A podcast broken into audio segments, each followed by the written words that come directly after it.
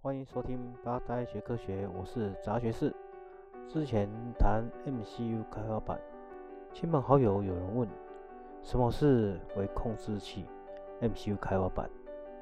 所以说一下子跳太快，想一想，应该从微控制器 MCU 做成开发版来说明，因为有没有接触过创客 Maker？哦，最好是中小学生能听一听，产生。兴趣不一定拘泥在特定范围的人士。再来谈一谈软体的开发。如果城市设计也能够用听的学会，那是一件多美好的世界。先介绍微控制器 （Microcontroller），简称 MCU。MCU 是把中央处理器、机体、各种输出输入界面，例如说 I2C、UART，还有 A/D 类比转数位，D/A 数位转类比转换器都整合在一块机体电路晶片上。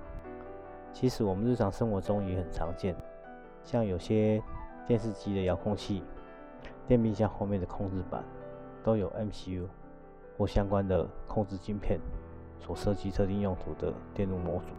除了 MCU 以外，日常生活中也常见许多 IC，像升降。升降稳压 IC，然后讯号放大 IC，这些都是常见的 IC。一般的电脑喇叭就有一颗放大晶片。那随口算一算，市面上常见的微控制晶片有 Intel 的八零系列，像八零五一；艾特梅尔、Atmel 的 AVR 系列，或是最常见的 Arduino 上面的晶片，Microchip 的 PIC。控制器，德仪的 MSP 四三零系列，一发半导体 STM 三十，还有其他没有列出来的，不是不知名，是我没有办法随口讲出来，先向这些厂商说声抱歉，我的孤陋寡闻，请不吝指教。哦对，还差点忘记了，还有一个最近很火红的 ESP 三二系列。以我的想法来看，这些产品很难比较。每一个产品的优胜劣败。我若选 MCU 的想法是：第一个，我这个计划所要用的晶片的角数、接角的数目为第一个筛选目标。如果要用两个 Serial Port，晶片上面只有一个 Serial Port，要透还要再透过 I2C 转 Serial Port，这样会增加很多成本，或者是说这样会增加很多制作的难度。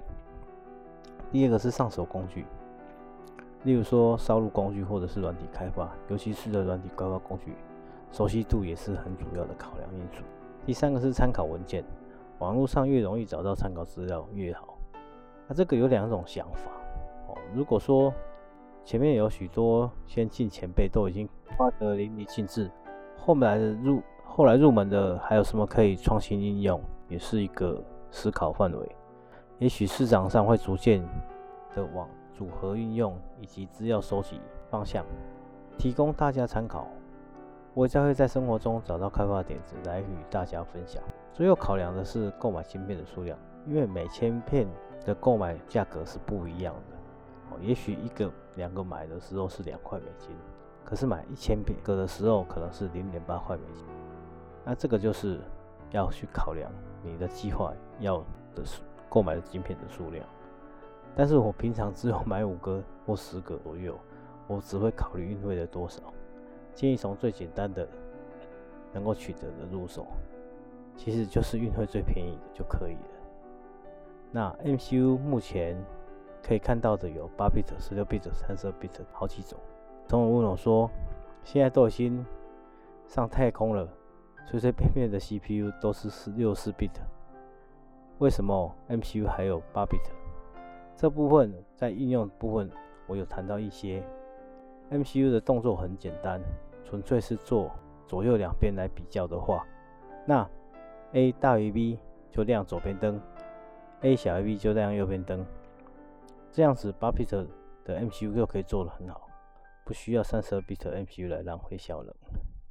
由 MCU 的外观，一般来说常见到一个微控制芯片，都是已经封装好的外观。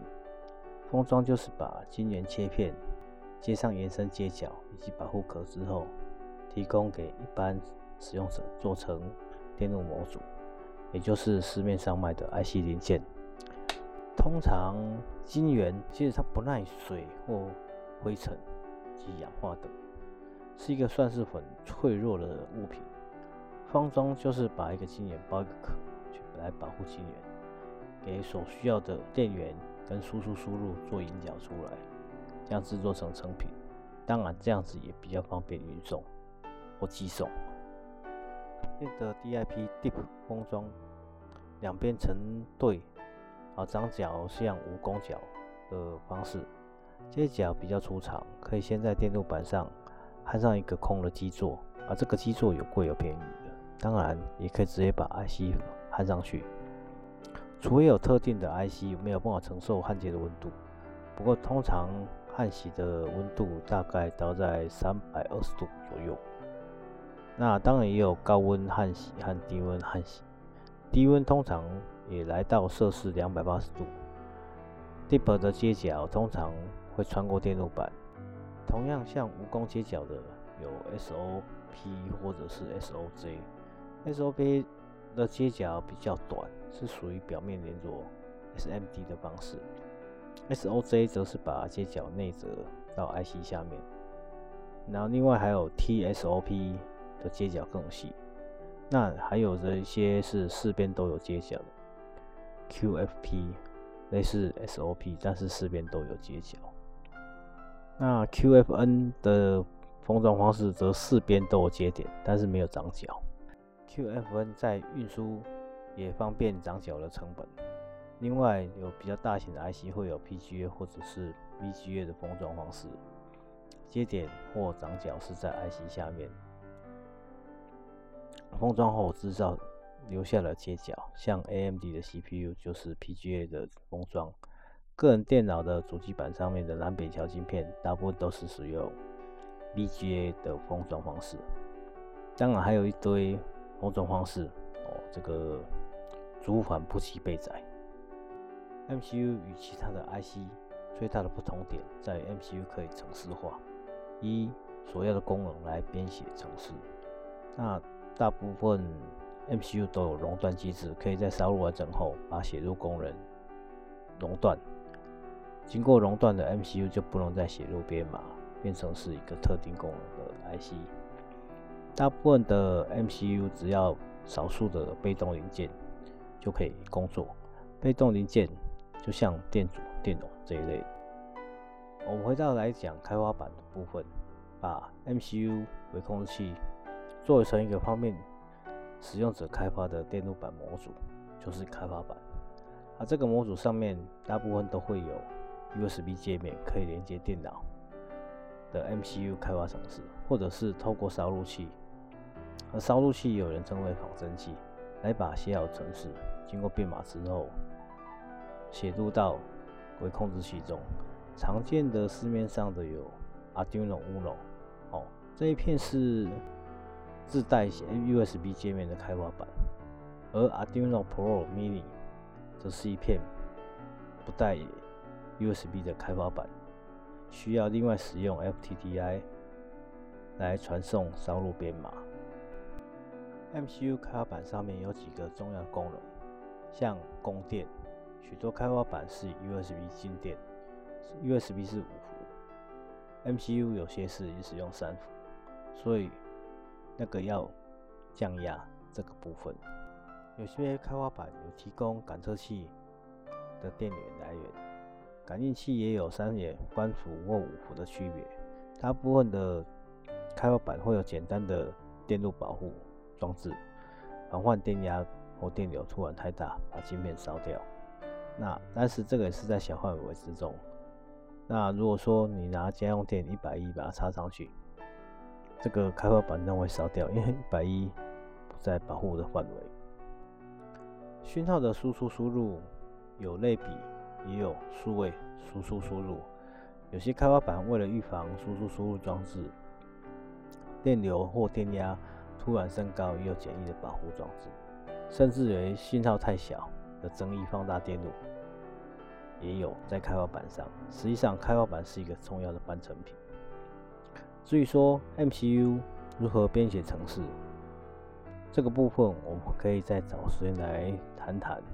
大部分都有特定的开发软体，透过这些软体整合功能，写完这个程序之后，就可以直接编码，然后烧录在晶片上面，这样就可以让 MCU 工作。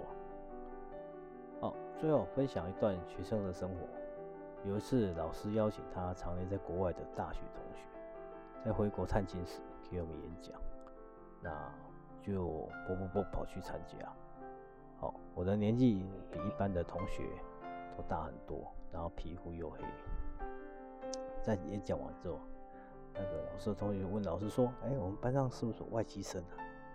我站起来跟老师说：“哎、老师，我讲台一马还通哎。”好，谢谢你收听八大学科学，我是杂学士，Have a nice day。